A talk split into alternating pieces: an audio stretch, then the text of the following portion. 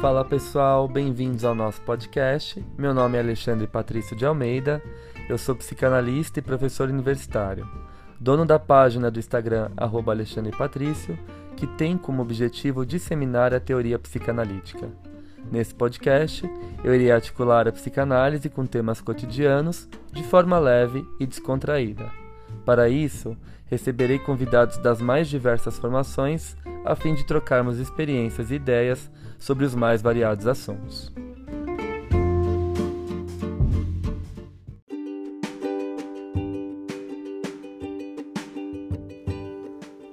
O episódio que você vai ouvir agora faz parte de uma nova série do nosso podcast, chamada Café com Klein, em que iremos discutir alguns aspectos da teoria e da clínica kleiniana. Vou dividir esse novo espaço com o psicanalista Felipe Pereira Vieira, mestrando e pesquisador em psicologia clínica pela PUC de São Paulo. Ah, não se esqueçam de que os episódios novos dessa série saem toda sexta.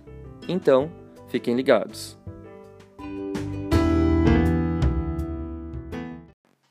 Fala pessoal, tudo bem?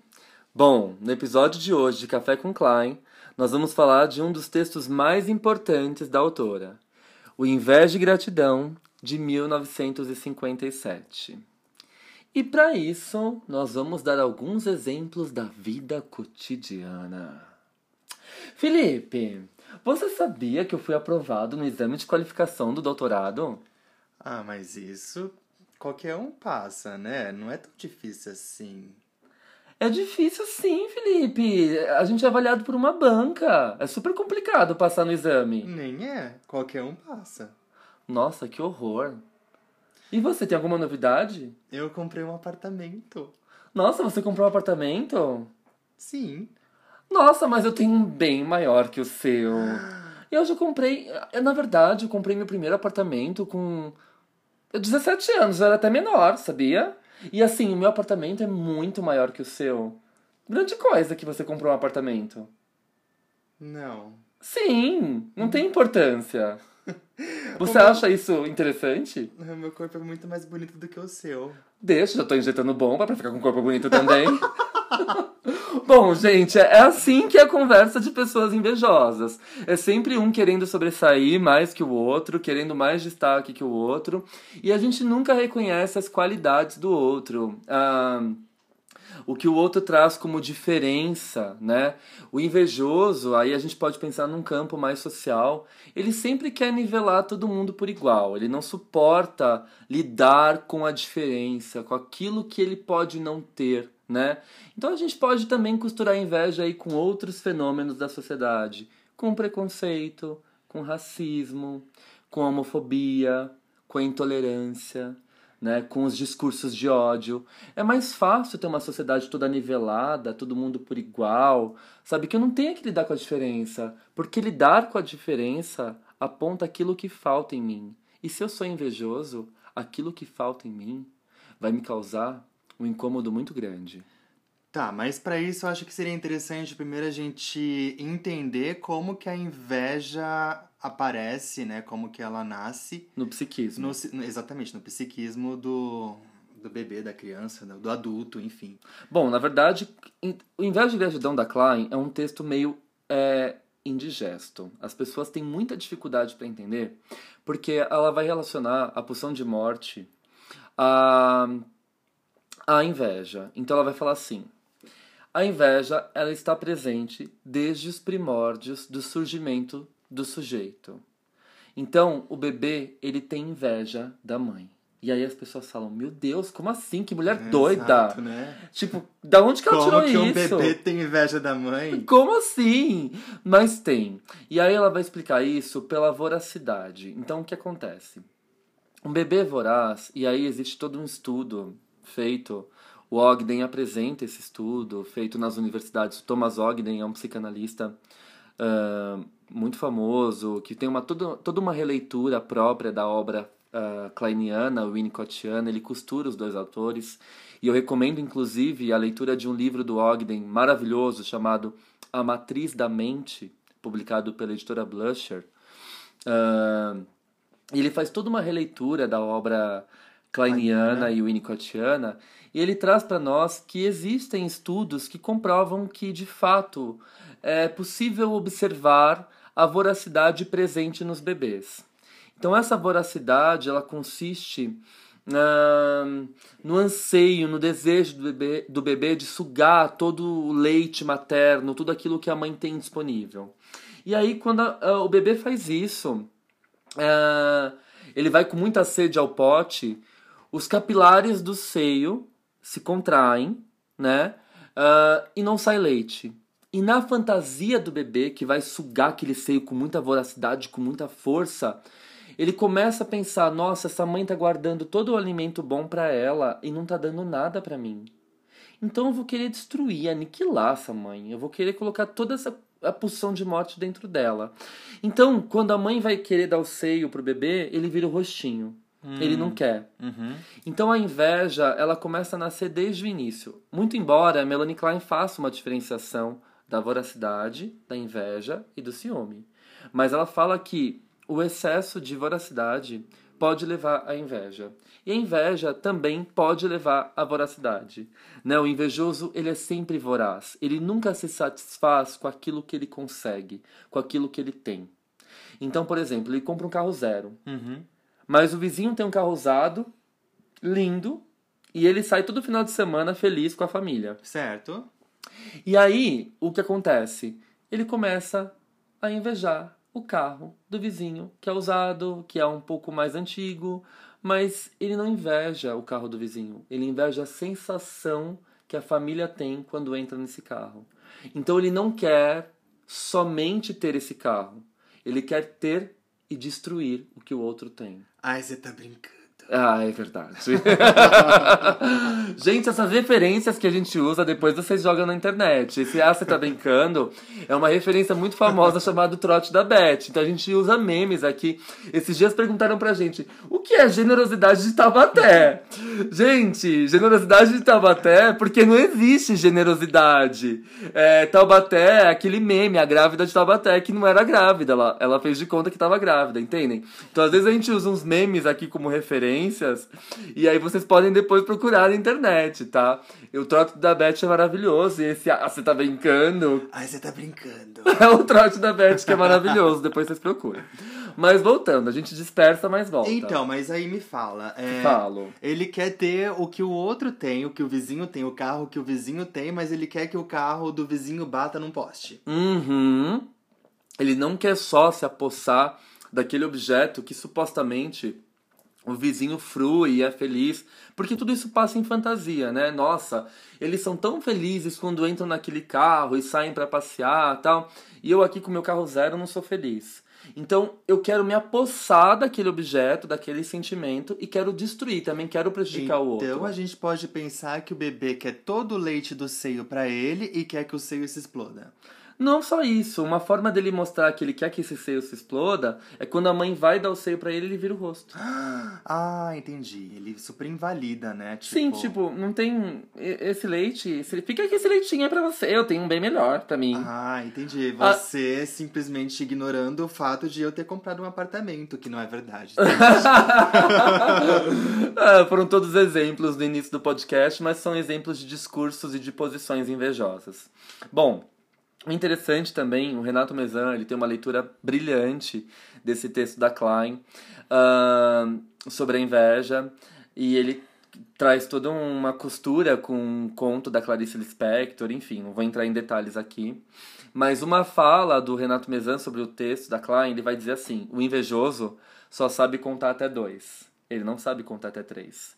Então, olhem quantas dificuldades traz um paciente invejoso ele não sai, ele não consegue entrar na triangularidade edípica. Por quê? Porque ele fica preso numa posição esquizoparanoide. O invejoso, ele tem uma relação dual. Ele inveja o que é do outro. Então ele só conta até dois. Ele inveja o que é do outro, ele quer destruir. Diferente do ciumento. Nos ciúmes, a gente tem uma relação triangular. Por quê? O A tá com B e o C tá excluído. Né? Hum. Tipo, eu tenho ciúmes de você porque supostamente em fantasia você está aproveitando o seu tempo e o seu espaço com alguém. E eu tô fora. Eu não tô incluído. Uhum. O ciumento ele é um pouco mais avançado, psiquicamente falando. Ele chega ali na triangulação edípica. Certo. Ele se sente excluído da triangulação. O invejoso é algo primitivo, arcaico. Existe um conto muito famoso sobre a inveja, é, que uma fada, né, é um conto popular, vocês acham aí na internet. Uma fada aparece para um sujeito invejoso que tinha muita inveja do seu vizinho. E ela fala assim: Eu vou satisfazer um único desejo seu. Você pode pedir qualquer coisa. Já sei. Mas- Mas, o que você pedir, o seu vizinho vai ganhar em dobro. Exatamente. E aí ele pensa, ele olha pra fada e ele fala assim: O que, que eu vou pedir que meu vizinho vai ganhar em dobro? Já sei. Eu quero que você me arranque um olho. É assim que pensa o invejoso. Aí é interessante a gente só colocar aqui uma, um adendo, né? De que a inveja é algo inconsciente. O invejoso não tem consciência de que ele é invejoso. E ele sofre muito por isso, na verdade, né? Ele sempre tenta se sobressair numa roda de conversa, seu destaque. A gente tá vendo, a inveja para Klein, primeiro que ela ela distorce, ela é brilhante, ela vem com, né, ela fala assim, acabou essa porcaria do patriarcado, vamos olhar pro peito, pra mulher, mulher empoderada, maravilhosa. Que que é isso que que a mulher tem inveja do pênis? que o Freud fala, a mulher tem inveja do pênis. Eu até hoje atendendo, nunca ouvi uma paciente me falar, ah, eu tenho inveja do pênis. Gente, por favor, né? Menos, Freud, menos. Mas é Ah, engraçado, né? Nossa, total, que loucura. Não. Aí vem a Klein e fala assim: não. Primeiro, objeto fálico desejado, invejado é o seio. É a relação do bebê com o seio. Mas eu concordo muito com ela, né? Porque de fato, é, tanto o menino quanto a menina, o primeiro objeto que ele tem acesso ali, que ele tem contato, é o seio. Exatamente. Representado Ele pela. não sabe nem o que que é pênis. Não, representado pela figura paterna, materna, enfim, é quem cuida, né? Vamos lembrar que o seio é uma metáfora de cuidado. Então, quem exerce esse cuidado sobre a criança? E aí sempre perguntam: ah, mas o bebê que não mama no peito, não, não sente isso, não passa por essas fases? Gente, o seio é uma metáfora. O pai pode cuidar dessa criança, dando uma madeira, enfim, desde o início. E todas essas construções psíquicas, elas vão acontecer a partir da relação do bebê com essa figura cuidadora. Que é né? o que a gente pode chamar de bom objeto. De bom objeto, exato. Se exerce também as funções de um bom objeto, Uhum. né? Se cuida, se aparece na hora certa, se pega no colo, se contém, faz um trabalho, utilizando aqui o Bion como referência, faz um trabalho de continência das angústias desse bebê, né? Então acho que a gente pode fazer aqui um parêntese com o início da teoria da Klein, que ela fala que nós nascemos é, dentro é, na posição esquizoparanoide, Isso, né? sim. Ou seja, não, não existe ali de fato. A gente. Não sei se ela. Se a gente pode colocar que não existe um eu. Não, não existe. Na verdade, o eu ele tá todo. ah, Bom, pra ela existe, né? Isso que é interessante. É, sim. É, existe um eu precoce, Porque já faz arcaico. projeções, introjeções, enfim. Perfeito. Já existe um eu arcaico que projeta e introjeta, Uhum. né? Embora seja um eu arcaico extremamente fragilizado, atravessado pelo Pela instinto de morte. Exato, Pela instinto. pulsão de morte, né? É, claro, a gente fala pulsão de morte, mas não existe pulsão para os ingleses, né? A palavra tribe, que significa pulsão no francês, recebeu a tradução de pulsion em francês, recebeu a tradução ah, de instinct em inglês, né? Então, para os ingleses, só, só existe instinto de morte e instinto de vida. Mas a gente fala pulsão porque a gente conhece como pulsão, tá? Certo. Ah, mas é interessante porque para Klein esse eu ele é atravessado pela pulsão de morte, como a gente viu. E aí um o primeiro mecanismo de defesa é a cisão. Ele cinde e ele projeta, né? Ele cinde, ele se reparte. Ele projeta esses aspectos maus para fora para se livrar desses aspectos maus desse instinto de morte. Mas ao mesmo tempo isso retorna para ele e ele vai introjetando esses aspectos no seu, no seu eu, no seu self, né? É, e acaba se tornando um ambiente super atormentador, um eu super perturbado, balançado por essas introjeções, como a gente viu na posição esquizoparanoide, Sim, né? No sim. nota sobre alguns mecanismos esquizoides. Exatamente. Nesse texto de 57, Inveja e Gratidão, A Klein vai falar para nós que um dos fatores que dificultam, uh, que dificulta a entrada do bebê na posição depressiva é a inveja inata. A inveja ela nasce com esse sujeito, então ela está atrelada à voracidade, como eu expliquei para uhum. vocês, né? Um bebê mais voraz vai sentir mais inveja. A inveja nasce com esse sujeito e ela pode dificultar a entrada na posição depressiva. Por quê? Eu não reconheço o objeto bom. Então tudo aquilo que a mãe faz para mim, Sim. e aí é interessante porque a Klein ela tira a maternidade de um processo de romantização. Não, não é tudo culpa da mãe, a mãe é responsável por tudo. Às vezes a mãe dá tudo para aquele bebê e não é suficiente. Ele Porque diz... ele tem um instinto é, de morte muito aguçado. Isso. A voracidade, a inveja propriamente dita. Exatamente. Ela vai transformar esse instinto de morte primário na inveja. É interessantíssima a forma que ela traz a inveja pra gente pensar. Então o bebê ele desdenha, ele destrói, ele aniquila todo esse cuidado que ele recebe da mãe.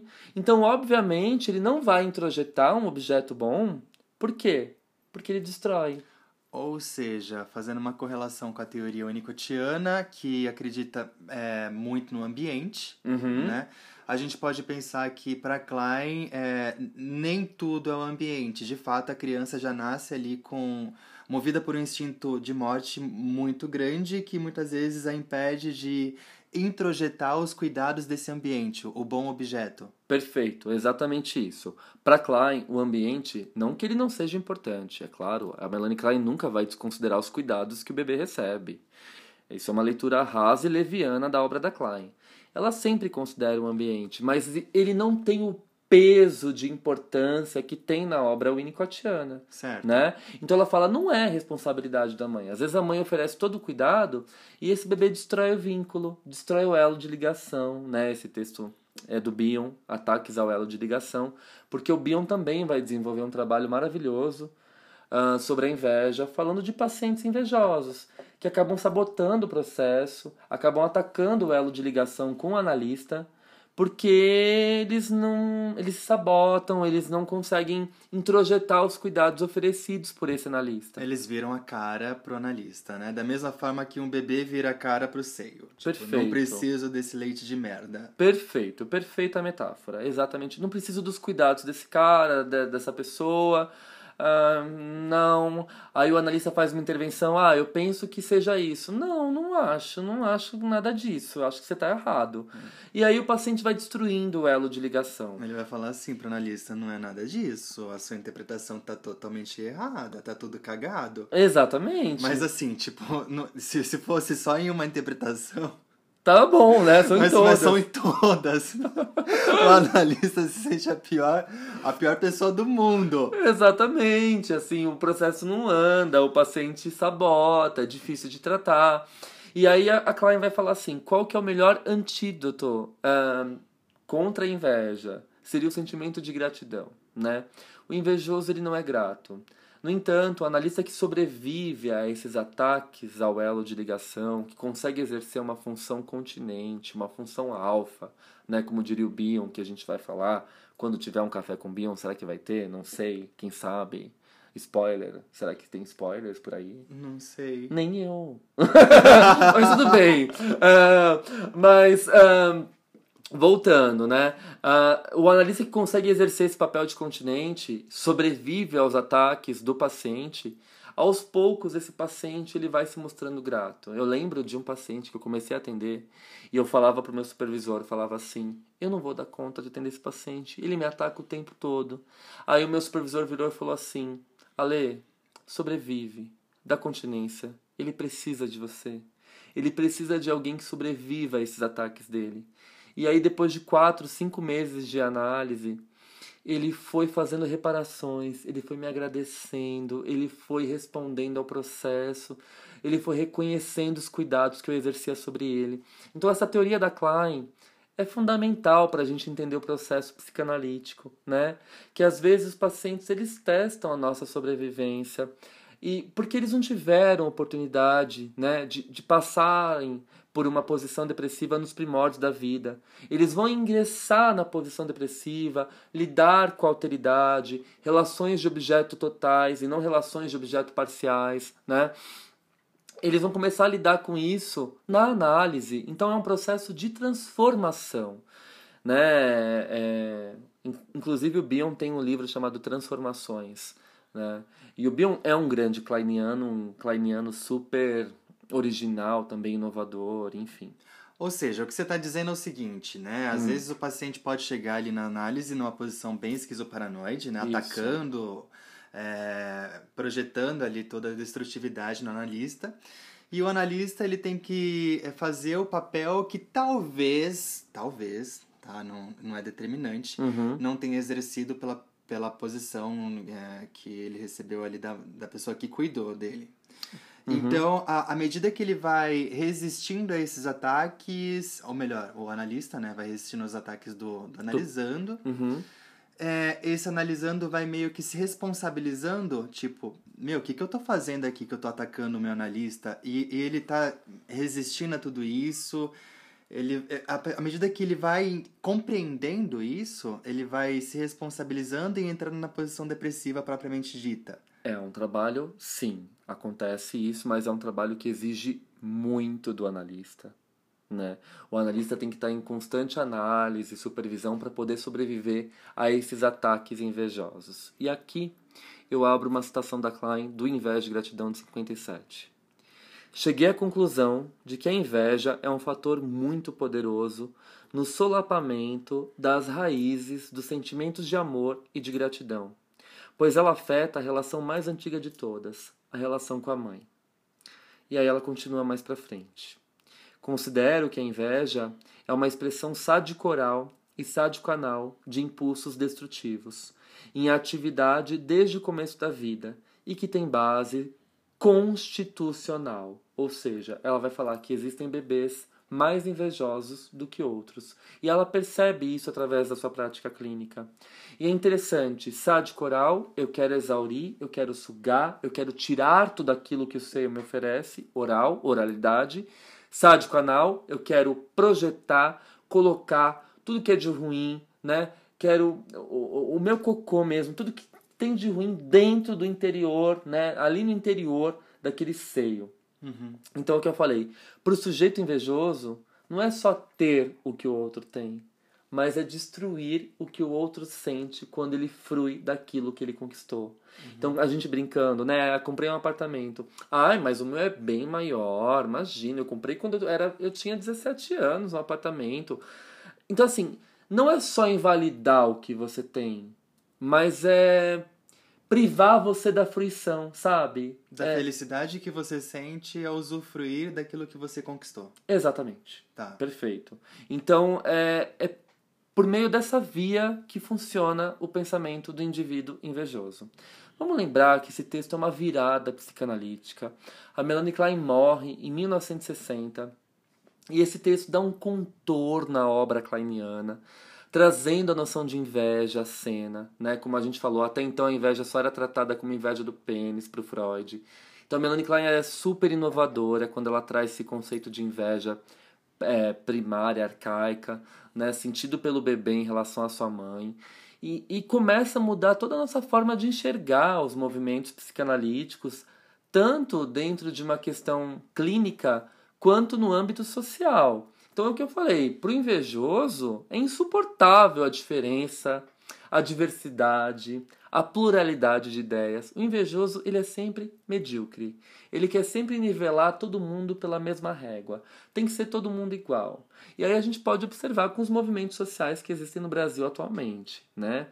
Assim, as pessoas estão extremamente persecutórias, né? certo. né? Então, ah, aquilo vai tomar conta do país, nós, né? Ai, nossa ameaça comunista, não sei o que lá, tá, tá, tá. Enfim, aquelas, aquelas teorias da conspiração. A vacina é um chip que põe em você para te controlar. Hum. A Covid foi criada pelo chinês, não sei o que lá. Bom, todas aquelas teorias da conspiração que a gente sabe, típicas de alguém que está na posição esquizoparanoide, uhum. tá certo? E ao mesmo tempo, essas pessoas, elas têm o desejo do retorno do tradicional, uh, da, da cultura nivelada pelo clássico, de uma escola ortodoxa, porque eu não consigo lidar com o diferente, eu não consigo lidar, né? Nossa, LGBTQIA+, pra que tanta letra? Credo! É melhor só homem e mulher mesmo, né? Cada um exercendo seu papel. Esse negócio de preto, branco, isso é mimimi. Imagina! Racismo não é existe. mais fácil realmente os meninos vestirem azul e as, E as meninas vestirem rosa, né? É bem mais simples. Você nivela a população por um todo, porque o sujeito invejoso ele é medíocre. A inveja ataca a criatividade. E a Melanie Klein vai falar disso. Impede o sujeito de criar, de Impede pensar. o sujeito de ser livre.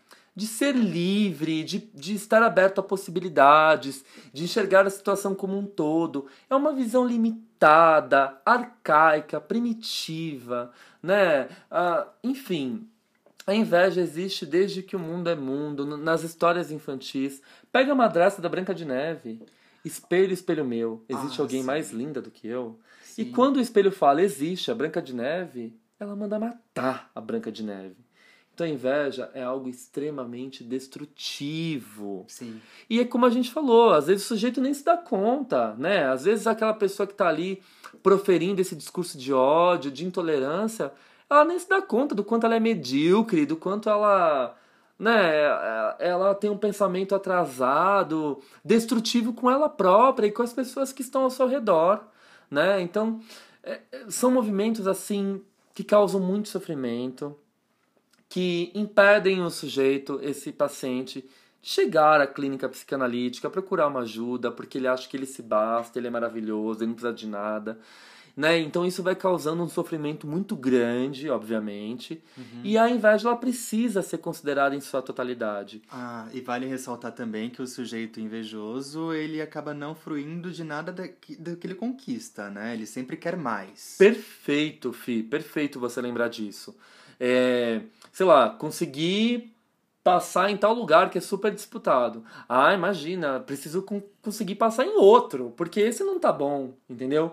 Então às vezes começa algo, não termina, Sim. né? Às vezes começa um projeto, não leva até o final, porque já tá almejando o próximo, que é mais, Exato, mais, É a mais. voracidade propriamente dita. É tentar tirar ti- todo o leite do seio da mãe. E você acaba não sendo grato por aquele, aquele leite que você acabou de tomar, né? Basicamente. Perfeito, perfeito. Sabe o que eu acho mais lindo dessa teoria? É que ela vai falar, né? O que contrabalança a inveja é a gratidão. É você ser grato, é você ter um momento ali de agradecer, de, de ter discernimento das suas conquistas, de saber olhar as diferenças. Então é uma conquista que, que envolve muito, né? Exige muito é, dessas pessoas que não estão preparadas para entrar nesse processo ainda, né? Então, assim, o que é ter gratidão? É saber reconhecer os seus méritos e o do outro. Então a gente pode pensar que o sujeito que chega no consultório exausto, sem saber o, o, o real motivo da exaustão dele, que a gente pode pensar que é essa voracidade de querer sempre mais e de invalidar o tempo todo as, As conquistas as dos conquistas outros. dos outros, Uhum. ele pode obter um, um- uma melhora no quadro clínico dele a partir do momento que ele, ele sente que ele está obtendo alguma melhora naquele tratamento analítico. Ou seja, Hum, que o analista está de fato resistindo a tudo aquilo, entendendo ele na real essência dele e fazendo com que ele se responsabilize por aquilo que ele está lançando ali no, no setting. perfeito. Se ele, ele se responsabilize por aquilo que de fato ele sente, né? Ele se dê conta aos poucos. O analista não vai falar para ele, olha, você é um cara invejoso. Através do discurso dele, ele vai se dar conta de que às vezes ele é extremamente destrutivo, é um paciente muito que não reconhece o que vem de bom de fora, né? E que ao mesmo tempo que a gente falou, não se reconhece. É um sofrimento duplo, ambivalente, porque ao mesmo tempo que eu destruo aquilo que é bom, eu também destruo partes minhas. E eu não consigo entrar numa posição depressiva, né? Reconhecer o, o outro, reconhecer quem sou eu, reconhecer as minhas potências. Se é uma relação dual, muitas vezes ele pode acabar se vendo sempre no, no outro, no segundo. Perfeito. Ele não vai se reconhecer como um, um único sujeito. E aí a gente traz para a contemporaneidade, por exemplo, pensar nisso, usando como base. Eu sei que é clichê, mas é importante a gente tocar no assunto. As redes sociais, né, Fi? Por exemplo, ah, nossa, eu tô fazendo um trabalho aqui super legal, de conteúdo. Ah, eu tô com 3 mil seguidores. Mas tem a fulana que faz dancinha e tem 100 mil. Uhum. Ah, eu vou parar de produzir. Por quê? Ah, tem 100 mil, eu queria ter os seguidores dela. Certo. Olha como isso estagna o sujeito. Tá vendo como esse sentimento de inveja, de voracidade, paralisa, né? E é inconsciente, a gente não se dá conta, né?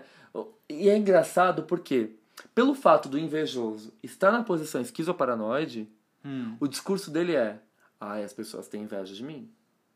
Sabe por que minha vida não vai para frente? Porque as pessoas têm inveja de mim.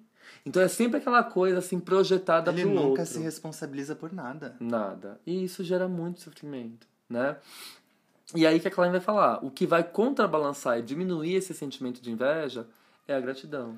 Ou seja, a partir do momento que a pessoa vai introjetando esse bom objeto, Isso. ela vai entrando na posição depressiva Perfeito. e se responsabilizando por tudo que ela vem fazendo até o presente momento. Sim, se responsabilizando tanto por, por seus aspectos maus quanto por seus aspectos bons, né?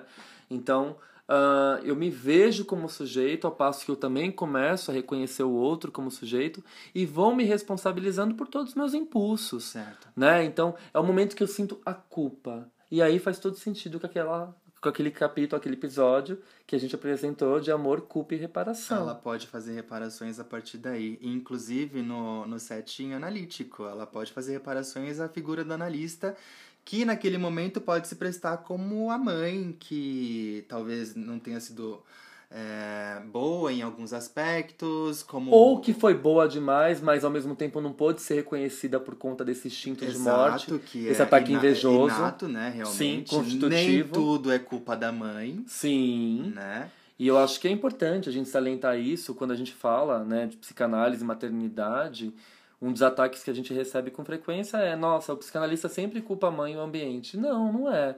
Às vezes é culpa do próprio sujeito e Melanie Klein lança a luz sobre isso ao falar da inveja. É interessante também a gente ressaltar aqui, é claro que a gente não vai falar do texto todo, a gente já falou do ciúme, da voracidade, da inveja, mas é interessante a gente destacar o movimento que aconteceu quando a Klein publicou Inveja e Gratidão. Muitos psicanalistas começaram a se ancorar na noção de inveja uhum. para falar que o tratamento não dava certo. A mesma coisa que aconteceu quando Freud publicou Além do Princípio do Prazer em 1920. Ah, não dá certo porque é a poção de morte. Gente, não. Às vezes não dá certo porque o analista é ruim mesmo, né? E não, e às vezes não dá certo porque o paciente de fato é muito invejoso, faz ataques ao elo de ligação e o analista não consegue suportar e de fato é difícil suportar. Eu lembro desse paciente que eu levei para supervisão, eu ficava esgotado quando atendia ele. Eu ficava exaurido, né? Certo, sim. Né? Com todas as forças sugadas. Então, é complicado, mas também a gente não pode atribuir tudo à inveja. Né? Eu lembro uh, de um caso contado por um professor meu kleiniano que ele é super crítico em relação ao uso da inveja. Foi um curso que eu fiz na Sociedade Brasileira de Psicanálise de São Paulo e o professor citou como exemplo né, uma, um caso clínico apresentado por uma kleiniana ferrenha, lá da Sociedade Britânica. E aí ela falou, a paciente chegou falando assim, nossa, que lindo jardim na frente do seu consultório. Aí a analista virou e falou para a paciente, é, é, é visível o seu ataque invejoso ao meu jardim e ao nosso processo terapêutico. Ela era mais kleiniana do que a Melanie Klein, né? Exato! E a Melanie Klein fica muito preocupada com os rumos que toma a teoria da inveja, né? Então, não, gente, não vamos banalizar isso também. Não é tudo que é inveja, não é tudo que. Ah, o paciente. O tratamento não anda porque o paciente é invejoso. Às vezes o tratamento não anda porque o analista é ruim mesmo, é incompetente, a gente tem que abrir os olhos para isso. Eu acho que não foi isso que a Melanie Klein quis mostrar no Inveja de Gratidão. Com certeza é um dos textos mais geniais. Tá no meu top 5 de uhum. textos meu também. Né, da psicanálise. Quando ninguém mais esperava nada de novo vem Melanie Klein e mostra para nós inveja e gratidão, né? Retomando um tema que não era trabalhado na psicanálise há muito tempo, desde quando Freud levanta a ideia da inveja do pênis, como a gente falou, né? Então é um texto que merece estar lido, merece ser lido, né? Tá no livro Inveja, Gratidão e Outros Trabalhos. Sim. É um texto de 57, como nós já mencionamos, e ele vai fechar as ideias principais da Melanie Klein, né? Então o sujeito às vezes não consegue entrar na posição depressiva por conta dessa inveja inata constitutiva. Então a responsabilidade não é única e exclusiva do ambiente. Às vezes é do sujeito. Ou seja, o que mata a inveja É a gratidão. E o sujeito, para entrar na posição depressiva, ele precisa sentir gratidão por, por aquele ambiente, a, a pessoa que cuida, enfim, o, o analista propriamente dito, eh, posteriormente. Sim, sim, sim. E aqui, só para fazer um recorte né, com, a, atualidade, a Melanie Klein vai falar assim nesse texto dela. A ambição é um outro fator altamente instrumental na estimulação da inveja. Ou seja, numa sociedade competitiva, de números, de likes, de views, de riquezas, de riquezas materiais, em que o ter é muito mais importante que o ser, como pensar em inveja? Né? Hum, Como que essa ambição aparece? Como que ela está relacionada à inveja? Não é Sim. verdade? verdade. Eu, eu nunca eu estou satisfeito com aquilo que eu tenho. Eu sempre quero algo maior, porque o meu parâmetro de referência é sempre o sucesso, uma felicidade idealizada que não existe, mas que é promovida ali nas redes sociais, na internet, e acaba sendo um fator que movimenta o desenvolvimento de um sentimento mais assíduo, mais forte, mais intenso de inveja, né?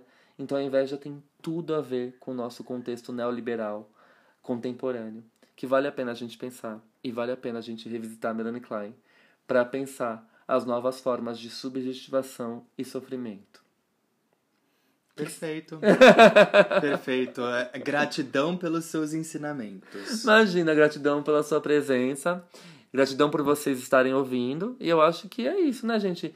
E, e, e também não vamos romantizar a gratidão também, né? A gratidão, gratiluz. Às vezes a gente tá todo lascado e tem que reconhecer que a gente tá lascado, sem esse negócio. Ai, gratidão, gratiluz, vamos vamos ser grato. Não, às vezes não dá pra ser grato É. por um dia ruim que você tá tendo, né? Não Você tem existe receita pra tudo também. não né? existe receita, vamos parar de romantizar a gratidão também e vamos pensar nisso. Acho que é um assunto que gera aí um outro podcast.